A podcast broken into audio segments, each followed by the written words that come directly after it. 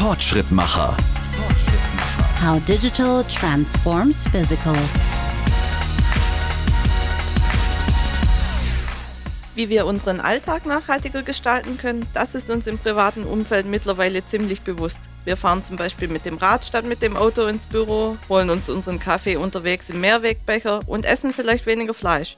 Doch wie sieht es in der Industrie aus? Gerade vor dem Hintergrund, dass mehr als die Hälfte des Stromverbrauchs auf die Industrie entfällt.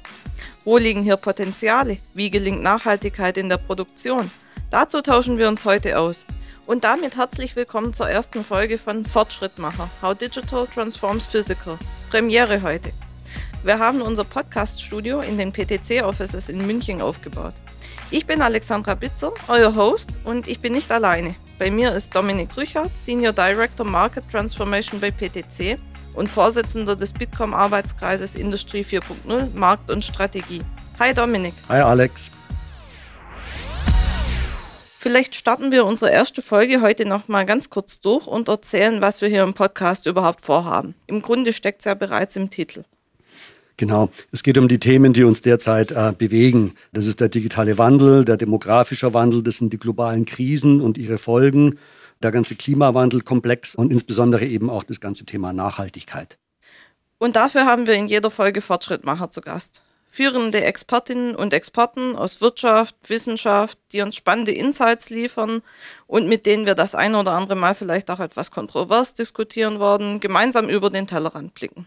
Unser heutiger Gast ist auch schon bereit und ist uns zugeschaltet aus seinem Büro in Aachen. Professor Dr. Ink Peter Burgräf, Professor für Maschinenbau in Siegen und gleichzeitig CEO der Beratungsfirma Drive Consulting in Aachen. Peter forscht zu den Themen Produktion 4.0, New Industry und Smart Factory und er berät Unternehmen der Automobilbranche bei der digitalen Transformation. Und damit, Peter, herzlich willkommen. Ja, hallo zusammen. Freue mich sehr, dass ich hier dabei sein kann. Ist ja wirklich eine tolle Gelegenheit, mit euch ins Gespräch zu kommen und äh, ja, auch noch andere daran teilhaben zu lassen. Peter Dominik, vielleicht erstmal vorneweg, wenn wir über Nachhaltigkeit in der Industrie sprechen, dann gehört der ökologische Fußabdruck dazu. Das ist klar, ein Begriff, der mittlerweile in aller Munde ist. Aber was meint Nachhaltigkeit eigentlich darüber hinaus? Also das ist ja schon mal eine wirklich super Frage hier am Anfang, weil das Thema Nachhaltigkeit immer aus einer ganzheitlichen Betrachtung verstanden werden muss. Ja, und wenn wir über den Fußabdruck nachdenken, dann beschreibt das Bild ja eigentlich den Blick in den Rückspiegel. Ja, wir gucken, wo wir unseren Fußabdruck in der Natur, in der Welt hinterlassen haben, wie viel CO2 wir verbraucht haben. Aber ich glaube, dass es nicht auf gar keinen Fall ausreicht, nur in den Rückspiegel zu schauen, sondern vielmehr müssen wir nach vorne schauen, in die Zukunft und überlegen, was können wir denn tun, um ja, unsere Zukunft zu gestalten, ohne dass nachfolgende Generationen darunter leiden müssen, was wir hier auf dieser Erde, die es ja nur einmal gibt, veranstalten. Und deshalb glaube ich, also Rückspiegel zu gucken, was hinterlassen wir, aber vielmehr eigentlich nach vorne zu gucken, äh, was brauchen wir. Das ist, glaube ich, wichtig. Ja, das Vermeiden von Verschleiß würde ich mal auch irgendwie zusammenfassen. Und das ist natürlich schon teilweise der Fußabdruck der Vergangenheit. Also wie können wir das besser machen, effizienter machen, aber eben auch gerade, wie der Peter richtig sagt, nach vorne gerichtet. Was kann man auch anders machen? Und wirklich im Betrieb von Produkten, im Service von Produkten, in der Art und Weise, wie wir mit industriellen Produkten umgehen, Dinge völlig neu gestalten. Also wir müssen wirklich die Dinge an ganz vielen Stellen ganz anders begreifen und neu denken. Also es ist ja nicht so, als ähm, wäre das eine kleine Aufgabe und eine einfache Aufgabe, sondern ganz im Gegenteil. Wir haben sehr viel Raubbau betrieben in den letzten Jahrzehnten seit der Industrialisierung und wir merken es jetzt an allen Stellen, dass es so nicht weitergeht. Und wer noch nicht verstanden hat, dass ja da einfach eine Veränderung dringend notwendig ist, der hat meines Erachtens einfach ja kein Interesse, wirklich auch der nachfolgenden Generation eine lebenswerte Welt zu hinterlassen. Und deshalb glaube ich, ist es ganz, ganz wichtig, dass wir uns jetzt wirklich ganz schnell alle die Ärmel hochkrempeln und Lösungen suchen, um ja die großen Probleme zu lösen. Da bin ich bei dir, Peter. Ärmel hochkrempeln ist auf jeden Fall ein gutes Stichwort. Gerade wenn wir in den Bereich Weiterentwicklung von Produkten schauen, was kann man hier bewegen? Würdest du sagen, es braucht für mehr Nachhaltigkeit in der Industrie also erstmal eine Weiterentwicklung des Produktgedanken an sich? Ja, zu 100 Prozent. Also Die Produkte, die ähm, heute auf den Markt gebracht werden, sind reine Konsumprodukte, die kurz konsumiert werden, meines Erachtens oftmals gar nicht das adressieren, was der Kunde eigentlich will. Wenn wir nachhaltige Produkte entwickeln wollen, dann muss man das auch ganzheitlich machen. Man muss die Geschäftsmodelle mit berücksichtigen. Man muss Produkte entwickeln, die auch einen nachhaltigen Beitrag leisten. Wir sehen das beispielsweise in unseren Entwicklungen, die wir ähm, schon früh beispielsweise beim Street Scooter äh, umgesetzt haben. Da haben wir darauf gesetzt, zu sagen, das Fahrzeug, das wir dort entwickeln, das bekommt eine sehr stabile Karosserie, die in der Lage ist, über mehrere Lebenszyklen des Fahrzeugs genutzt zu werden. Und das ist an sich schon ein sehr nachhaltiger Gedanke, zu sagen, wir müssen nicht das Fahrzeug nach sieben Jahren verschrotten und ganz neu aufbauen, sondern wesentliche Komponenten erhalten wir und nutzen sie für die nächste Generation. Und diese Ideen, ja, die müssen wir umsetzen und die funktionieren natürlich nur, wenn wir sie auch ganzheitlich mit Geschäftsmodellen verbinden. Ja, da geht es in die Frage dann Produkt und Betrieb. Ist genau. es halt tatsächlich ein Produkt, das ich verkaufe? Oder verkaufe ich eigentlich einen Nutzen und kümmere mich eigentlich auch als Anbieter zum Beispiel gleichzeitig um den Betrieb des Produktes? Und da kommt dann diese interessante Frage rein, wer ist eigentlich für welche Art von Ressourcenverbrauch verantwortlich? Mhm. Und wenn ich dann einen Servicegedanken annehme, dann wird nämlich plötzlich der Anbieter für den Ressourcenverbrauch des Produktes im Betrieb verantwortlich. Er hat also ein natürliches Interesse, das Produkt gleich so zu entwerfen, dass es ressourcensparsam funktioniert. Absolut richtig. Und überall da, wo das schon Praxis ist, wird es ja auch so gelebt. Und ja, wir sehen ja auch die junge Generation, die äh, Generation Y und Z wahrscheinlich äh, umso mehr, die das auch in ihrem Konsumverhalten schon verstanden haben und da auch neue Anforderungen auch an die Produkte definieren. Naja, sie brauchen einmal im Jahr ein neues Handy, dafür haben sie Shared Mobility. Ja, richtig. Also ich sag mal so, das ist natürlich auch nicht ganz unproblematisch. Uns hat einmal ein bekannter Entwickler eines großen Sportschuhherstellers gesagt, dass sie schon sehr früh Turnschuhe auf den Markt gebracht haben aus ökologischen Materialien, aber dass der Absatz fast nicht vorhanden war, weil es keine Käufer gab. Und ich glaube, dass sich aber jetzt mittlerweile das geändert hat, dass immer mehr Menschen darauf Wert legen, ökologische Produkte auch als Statussymbol zu nutzen. Wir sehen das im Silicon Valley, insbesondere in der Anfangszeit von Tesla. Da waren die Menschen richtig stolz darauf, einen Tesla zu fahren, weil man damit ein modernes, aber auch ökologisches Produkt verbunden hat. Und das muss uns gelingen. Wenn Ökologie zu einem Statussymbol wird, dann haben wir, glaube ich, da schon sehr viel erreicht. Und dafür braucht es coole Produkte, die cool sind, die den Nutzen der User entsprechend adressieren und auch ganzheitlich gedacht sind. Ja. Peter Dominik, ihr habt es angesprochen, der Wandel steht und fällt natürlich auch mit dem Konsumverhalten von Verbraucherinnen und Verbrauchern. Würdet ihr sagen, die Bereitschaft zu diesem Wandel wäre durchaus da oder wie ist eure Einschätzung dazu? Also ich bin da zwiegespalten. Auf der einen Seite glaube ich schon, dass viele Menschen das begriffen haben und ihr Leben wirklich verändern. Du hast es schon angesprochen, Alex, gerade viele verzichten auf Fleisch oder verhalten sich ökologischer.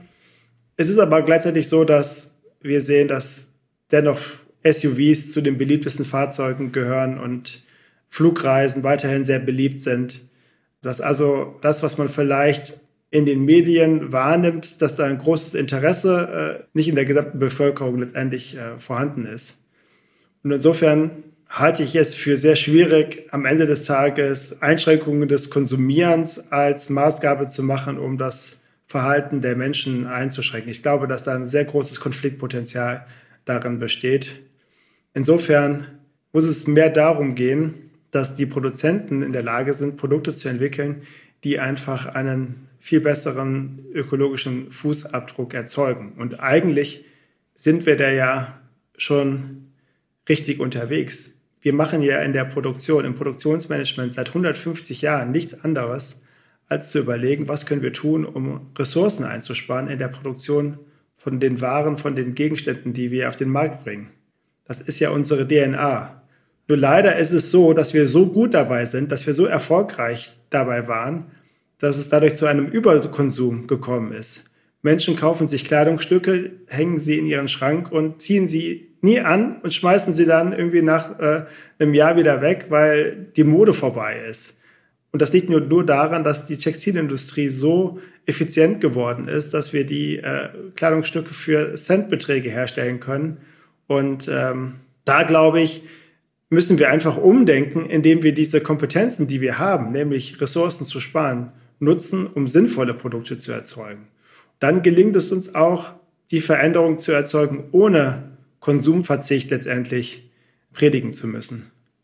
Ja, der Kunde ist König ist auch so eine Aussage, die natürlich die Wirtschaft immer sagt und natürlich auch recht hat. Die Wirtschaft unterliegt Marktbedingungen und sollte eigentlich nur Dinge machen, die sie auch erfolgreich verkaufen kann.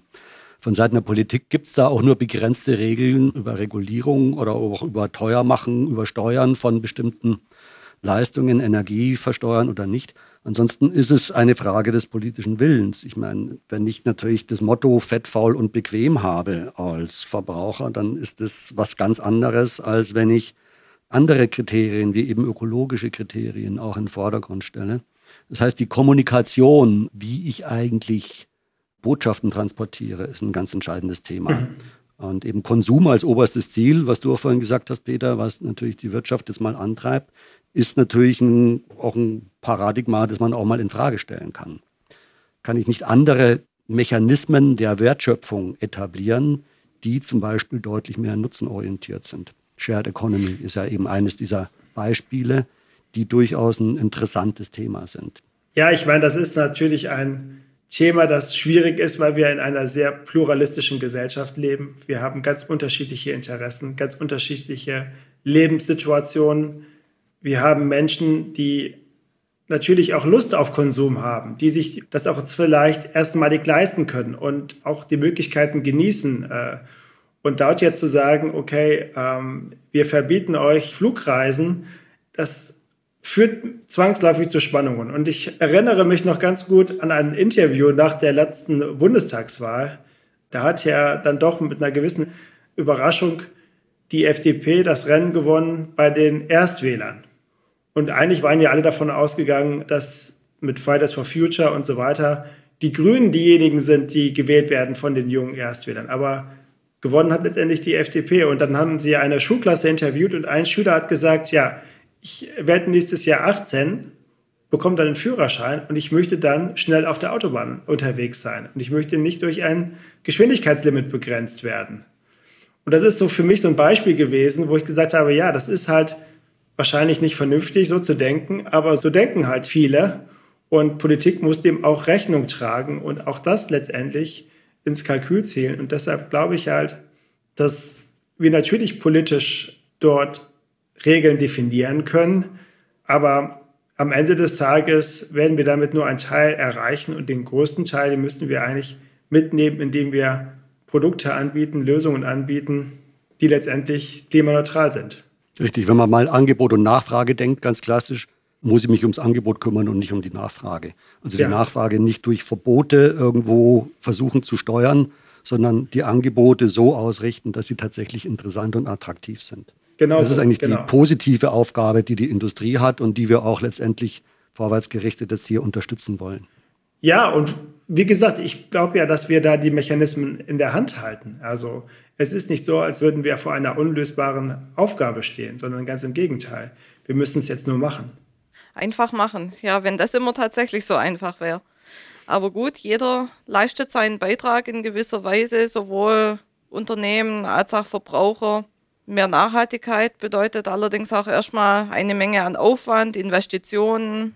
Wie seht ihr das? Was haben Unternehmen denn außer einem grünen Image eigentlich davon? Wir haben ja ganze, ja, noch weitere Stichworte, Digitalisierung, ganz schön dicke Aufgaben und Investitionspakete, die da auf die Industrie zukommen, würde ich sagen, oder? Was meint ihr?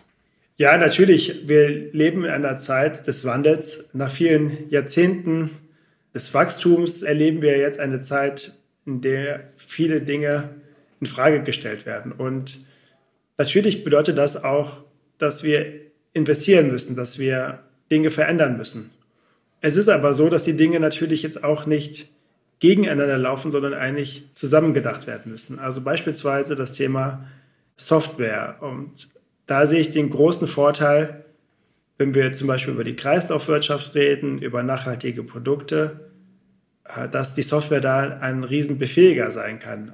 Unter dem Stichwort Always Fresh wenn ich eine Hardware habe, die ich ständig mit Updates versorgen kann, die immer wieder auf den neuesten Stand der Technik gebracht wird durch Software-Updates, dann ist das die beste Art und Weise, um den Lebenszyklus eines Produktes zu verlängern, ohne irgendeinen Beitrag zu haben, der jetzt materielle Ressourcen insbesondere belasten würde. Und deshalb glaube ich, dass die Technologien, die wir auch in der Schublade haben, gerade bei PTC beispielsweise, ja, dass die gerade ein Befähiger ja dafür sind, äh, diese Transformation umzusetzen. Und deshalb glaube ich nicht, dass diese Veränderungen sich gegenseitig ausstechen, dass ich entscheiden müsste, ob Digitalisierung oder Nachhaltigkeit, sondern dass ich eigentlich ganz im Gegenteil entscheiden muss, Digitalisierung, um letztendlich nachhaltig zu produzieren. Da haben wir eine wunderbare Interessensharmonie, kann man schon fast sagen. Man könnte sagen, eigentlich ist Industrie 4.0 oder die digitale Transformation bedeutet ja das Ersetzen von Ressourcen durch Information. Und genau den gleichen Effekt haben wir, wenn wir Nachhaltigkeit denken.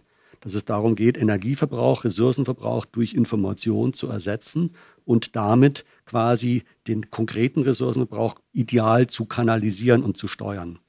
Also da gehen die Interessen Hand in Hand. Das ist eine ganz große Chance, die wir gerade haben. Und auch die Digitalisierung der Industrie eben durch das Motiv der Nachhaltigkeit in eine Richtung zu lenken, die für unsere Gesellschaft wirklich gut ist. Also auch weg vom immer schneller, weiter, höher, das wir immer so als höchstes Motiv hatten, hin zu etwas tatsächlich Sinnstiftenden. Und es geht um die Frage dann die Produkte, wie die designt sind, aber genauso um die Frage, wie Produkte transportiert werden, wie Services organisiert werden, wie viel muss ich Menschen durch die Welt fliegen, um irgendwelche Maschinen zu warten. Das kann ich genauso gut machen, indem ich irgendwie mit Augmented Reality Anweisungen erteile an einen Menschen, der in China sitzt und damit enorme Reisekosten einsparen. Und da gibt es sehr viele Modelle, die ich eigentlich anwenden kann, im industriellen Bereich genauso wie dann im Produktbereich selbst. Ja, und wir brauchen halt auch diese großen Veränderungen, damit sich überhaupt etwas bewegt. Und ich glaube, dass am Ende nach so einer Transformation auch immer wieder, also dass die Dinge sich am Ende des Tages zu positiven neuen Realitäten entwickelt. Und wir haben es ja gesehen, dass Corona sehr viel Leid mit sich gebracht hat, viele große Herausforderungen. Aber das ganze Thema Remote Work, ich muss jetzt nicht nach China fliegen, um für drei Stunden eine Maschine zu reparieren, sondern kann das online machen. Dass das einen riesen Run im Grunde gegeben hat auf die Technologie, auf die Lösungen, die es ja schon vor Corona gab, die aber damals keiner für notwendig oder sinnvoll erachtet hat. Erst durch Corona haben ganz viele Maschinenhersteller, Anwender, Produzenten in ihre Ausschreibungen die Verpflichtung geschrieben, dass die Maschinen remote ähm, betreut werden können. Und das ist ja ein super Beispiel dafür, wie durch die Digitalisierung am Ende des Tages viel gespart werden kann. Und ähm, deshalb bin ich da absolut mit Dominik einer Meinung. Wir, wir dürfen die Dinge nicht gegeneinander ausspielen, sondern ganz im Gegenteil, wir müssen sie zusammenbringen. Ja, manchmal brauchen wir auch Glück. Ich meine, wir haben ja lange schon probiert, durch quasi eine Steuerung der Randbedingungen, zum Beispiel auf den Energieverbrauch, äh, Eingriff zu nehmen und lang diskutiert, ob man da Steuern erhöhen soll auf Energie und dergleichen. Das hat aber nie funktioniert. Und jetzt kam äh, der Herr Putin und hat da einen ganz anderen Hebel gezogen und unsere Energiepreise sind gestiegen und auf einmal verändert sich was. Ja. Das heißt, die Randbedingungen haben sich verändert und manchmal kann man die nicht steuern, sondern man muss dann auch mit den sich verändernden Bedingungen zusammengehen. Das Tröstende, was ich eigentlich daraus ableitende, ist, dass wir lernen, es geht. Also wir können mit einer veränderten Situation umgehen, weil die Industrie leistungsfähig und handlungswillig ist. Und sie kann das. Und das Spannende ist, dass sie umso leistungsfähiger und umso handlungswilliger ist, wenn sie es machen kann. Also wenn die Voraussetzungen geschaffen sind. Und da sind eben jetzt die digitalen Kompetenzen, die wir inzwischen zur Verfügung haben. Digitalarchitekturen, Vernetzung von Maschinen, von Produktionsprozessen, von Lieferprozessen. Das ist einfach eine gigantische Chance, die wir jetzt einfach wirklich auch nutzen. Klar, was natürlich eine Voraussetzung ist, und da kann ich auch jeden Industrievertreter und jede Industrievertreterin auch verstehen, das funktioniert natürlich nur dann, wenn es unter fairen Rahmenbedingungen funktioniert. Wenn wir in Europa jetzt unter den hohen Energiepreisen leiden, dann ist das natürlich ein prinzipieller Wettbewerbsnachteil gegenüber anderen Standorten auf dieser Welt. Und deshalb, glaube ich, ist die Politik gefragt, immer wieder zu prüfen und in Vereinbarungen sicherzustellen, dass die marktwirtschaftlichen Voraussetzungen, die wir ja durch die Globalisierung auch positiv nutzen konnten, dass wir da die entsprechenden Regeln äh, treffen und vereinbaren. Mhm. Äh, das ist, glaube ich, eine ganz wichtige Voraussetzung, weil natürlich nur dann auch Marktwirtschaft funktionieren kann. Das ist interessant, da kriegt die Politik gerade eine höhere Verantwortung, als sie in der Vergangenheit hatte. Lange Zeit konnte sie da mehr zuschauen, wie die Dinge funktionieren und musste halt gerade schauen, dass sich die irgendwie einigermaßen die Leute an Regeln der Marktgerechtigkeit halten. Da hat sie inzwischen deutlich mehr Gestaltungsverantwortung. Seit dem Pariser Abkommen ist es ja auch jetzt auf einer breiten Basis allen klar, dass da gemeinsame Regeln definiert werden müssen. Ja. ja. Und die auch dann letztendlich von allen Staaten auch eingegangen werden. Und ich bin da sehr zuversichtlich. Also ich hatte letztens noch eine Grafik vor mir, die gezeigt hat, dass es uns in fast allen europäischen Ländern gelungen ist, das Wirtschaftswachstum vom äh, CO2-Wachstum zu entkoppeln. Das ist uns fast überall gelungen. In einigen Ländern früher, in einigen Ländern etwas später. Aber wir sind da auf dem richtigen Weg. Wir müssen jetzt nur richtig Gas geben, weil wir zu lange in einigen Bereichen auf der Bremse gestanden haben um das noch aufzuholen, was aufzuholen ist, weil wir sehen es, es gibt Kipppunkte. Wenn wir die erreichen, dann wird sich die globale Erwärmung doch deutlich beschleunigen. Und das wird dann am Ende des Tages für alle nur noch teurer und noch aufwendiger, dann die entsprechenden Lösungen zu finden, um die Probleme zu beseitigen. Ja, aber was ich eigentlich inzwischen sehe, die Industrie ist bereit, das zu machen. Ich sehe nirgendwo Signale, dass eine Industrie sich da irgendwo zieren würde und das nicht gehen wollte. Was sie halt brauchen, ist Rechtssicherheit auch. Dass sie sich ja. darauf verlassen können, dass die Investitionen, die sie machen, auch tatsächlich irgendwo eine Zukunft haben. Und das müssen wir leisten von der Politikseite her. Wir als Softwareunternehmen können leisten, dass es eine technische Machbarkeit gibt.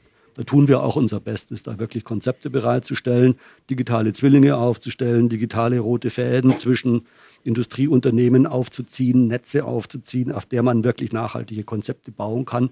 Also das ist unser Beitrag als Softwareunternehmen. Ja, wobei, äh, Dominik, da möchte ich dich auch nicht so, so einfach vom Angelhaken lassen. Also die IT-Industrie hat schon auch ihren CO2-Fußabdruck. Äh, den darf man nicht unterschätzen. Die Rechenzentren äh, weltweit sind äh, immer mehr für auch äh, großen Teil des CO2-Ausstoßes verantwortlich. Und auch da muss es meines Erachtens ein Umdenken geben. Wir brauchen auch da die entsprechenden Zertifikate, die entsprechenden Lösungen, auch in der Effizienz der Prozesse, der IT-Prozesse. So einfach ist es dann bei euch vielleicht doch nicht. Ja, da bin ich bei dir, Peter. Es gibt so die ein oder andere Anwendung. Ich möchte jetzt hier keine schwarzen Schafe an, ankreiden, ja. aber einfach, wenn man mal das Wort Blockchain benutzt, da, da, sieht man schon, wo ganz viel Energie verschlissen werden kann. Es gibt auch ja. andere Dinge, wo man sicher noch deutlich Einsparungen hat. Gerade auch im Bereich äh, quasi dieses ganze Transaktionsmanagement von riesigen Datenmengen ist ja teilweise unglaublich, was an Daten um die Welt gepumpt wird, völlig überflüssig. Also da mhm. lässt sich sicher auch noch sehr viel äh, reduzieren und durch geschicktes Filtern von Informationen, die fließt, die gespeichert werden muss, da deutlich noch Effizienz gewinnen. Da bin ich völlig bei dir, Peter. Ja. Also auf jeden Fall ein sehr spannendes Thema und äh, ich ähm bin ja selbst äh, Vater auch von vier Kindern und mir macht das schon Sorge, wenn ich, wenn ich sehe, wie sich das aktuell ja auf dieser Welt verändert. Und deshalb glaube ich, dass es halt umso wichtiger ist, dass wir da alle jetzt anpacken und einfach eine Welt hinterlassen, die auch für unsere Kinder und die unsere Enkel lebenswert ist. Ja? In diesem Sinne, ja, packen wir es an. Ja, wir brauchen ein Umdenken auf privater Ebene, auf politischer Ebene, aber auch auf wirtschaftlicher Ebene. Das klingt doch schon mal zuversichtlich und ist ein guter Abschluss für unser Gespräch heute, würde ich sagen. Peter, Dominik, vielen Dank dafür. Ja, vielen Dank, dass ich da sein konnte. Gerne, hat Spaß gemacht. Was zeichnet eine nachhaltige Produktion aus und wie kann der Weg dorthin gelingen? Dazu haben wir heute ein paar gute Impulse bekommen. Wir haben hier natürlich ein großes Thema vor uns mit vielen Facetten, aber in den kommenden Podcast-Folgen werden wir auf einzelne davon dann sicher nochmals im Detail eingehen. Wenn ihr die nicht verpassen wollt, dann abonniert unseren Podcast einfach dort, wo ihr gerne Podcasts hört. Weitere Informationen zum heutigen Thema findet ihr in den Show Notes. Falls ihr Fragen oder Feedback habt, einfach gerne dort nachschauen. Schön, wenn ihr auch beim nächsten Mal wieder mit dabei seid. Bis dahin. Fortschrittmacher. How digital transforms physical.